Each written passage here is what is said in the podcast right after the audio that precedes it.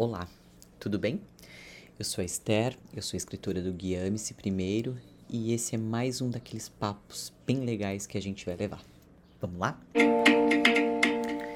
Meu assunto de hoje é separação.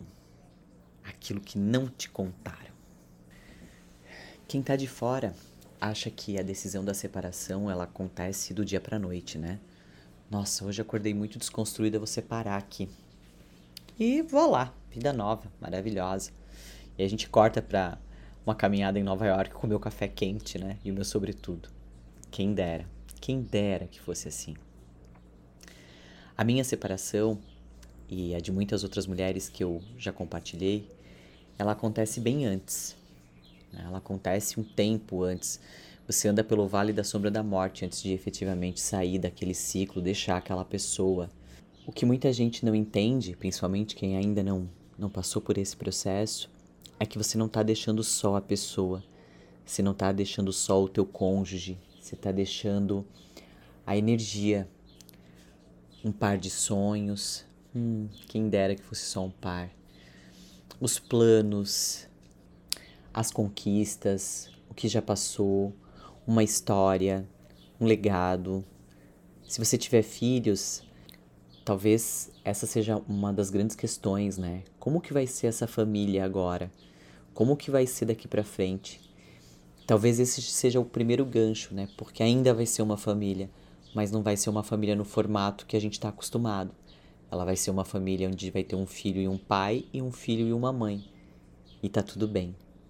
E é essa aceitação que a gente tem que começar a fazer, é esse cenário que a gente começa a desenhar para se reconstruir mas ele não acontece do dia para a noite. Para a gente conseguir dar o primeiro passinho de, de recuperação, o primeiro passinho para fora daquele mundo de dor, a gente tem que admitir que tem dor. Separar, ao contrário de que muitas pessoas acham, é um processo dolorido, que fere, que machuca. Não porque vai ter outra pessoa onde vocês vão discutir, onde vocês vão brigar. Até porque esse é outro gancho, né? A gente tem que aprender que nós não precisamos brigar, fazer mal, querer vingança, querer que o outro sinta a dor que a gente está sentindo, seja qual for o nosso papel nessa relação. Se foi o papel de quem pediu ou de quem foi pedido em separação. A gente tem que entender que tudo tem um ciclo, que tudo tudo muda. Essa é a única certeza, eu falo muito isso, essa é a única certeza da vida, tudo muda. Então, hoje eu tô bem e tô aqui maravilhosa com uma pessoa, mas amanhã pode ser que as coisas mudem. E quanto antes a gente aceitar isso, melhor é. É fácil? Não, não é fácil. É preciso viver o luto desse término, é preciso, é preciso que eu tome para mim o meu 50% de responsabilidade no que aconteceu naquela relação, seja o bom e seja o ruim. Nem o outro, nem eu temos 100% de participação naquilo que aconteceu. E quanto antes eu perceber isso, melhor. Quanto antes eu sair do papel de vítima, quanto antes eu me colocar e perceber o que, que eu preciso mudar, o que, que eu preciso aprender e como que eu posso melhorar com aquela situação melhor. De novo, se é fácil? Não, não é fácil. É muita dor, são muitos sonhos, são muitos projetos, é a tua família. E a frustração? De você simplesmente olhar e falar: meu, não deu certo. O meu projeto de 5, de 10, de 20, de um ano foi todo por água abaixo. O meu esforço, os meus sonhos, os meus planos, como que vai ser agora? É preciso ser muito forte para se desconstruir e reconstruir.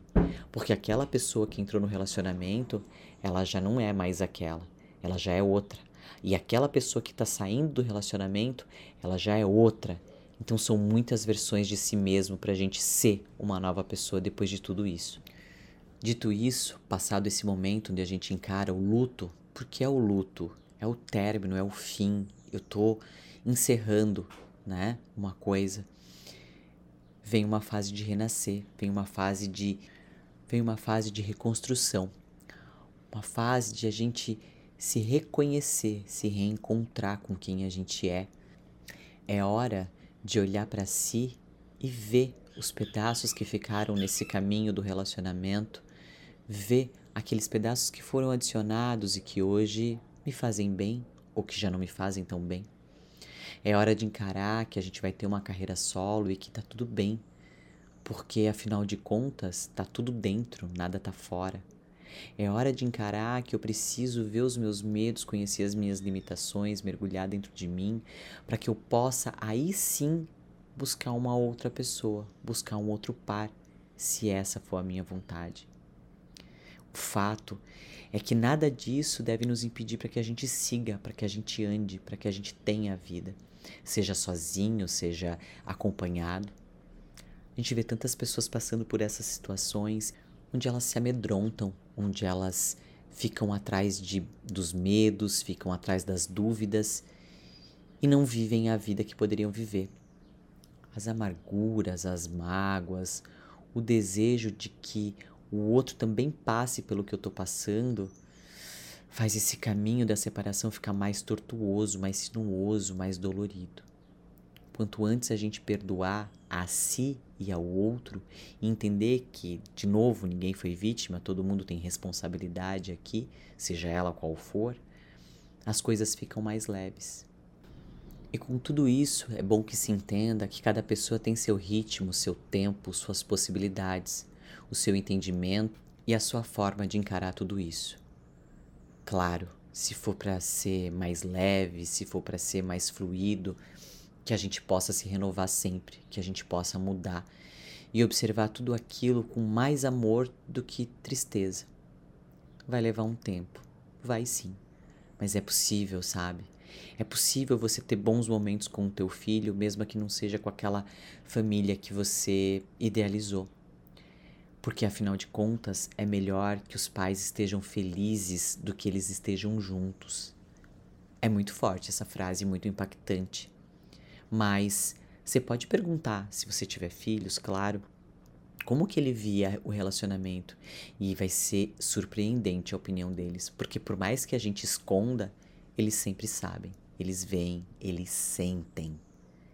Bom, com filhos ou sem filhos, a dor da separação merece respeito, merece que ela seja vivida, para que nada, nada fique despercebido nesse processo ou seja jogado para debaixo do tapete.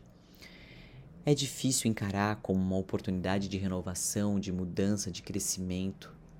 Até porque a gente está no olho do furacão quando isso acontece e a gente só consegue enxergar toda aquela dor e todo aquele processo que eu vou ter que passar. Mas tem uma vida depois disso. Tem uma vida depois desse processo e ela pode ser maravilhosa. Ela pode ser. E essa vida pode ser acompanhada, pode ser sozinha, pode ser com amigos, pode ser em outro país, essa nova vida, ela vai vir de escolhas, ela vai vir de dentro, ela vai vir depois que você se reconstruir, depois que você se conhecer profundamente, depois que você se aceitar, depois que você entender que é você responsável pela tua felicidade e que não é porque não deu certo desta vez ou das outras ou sei lá, que lá na frente não vai dar que novas oportunidades, pessoas, informações vão chegar até você e que você pode aproveitar de outra forma. E talvez aí seja o pulo do gato. Olhar, compreender e mudar. Aplicar isso tudo, não deixar que essa dor tenha sido em vão e efetivamente mudar o que precisa ser mudado. Esse é um assunto que rende bastante, né? Que esse podcast é, te ajude, te ajude a enxergar esse processo que você passou, que você está passando, de uma forma mais leve, mais fluida e que te dê a certeza que lá na frente, lá no fim do túnel, tem uma luz e a luz é a tua vida. E vai ser lindo, lindo, lindo. Tá bom? Segue a gente lá no Instagram, é você primeiro mulher e encaminha esse podcast para alguma amiga, para alguém que você conheça que esteja precisando ouvir alguma coisa nesse sentido. Tá bom? Um beijo.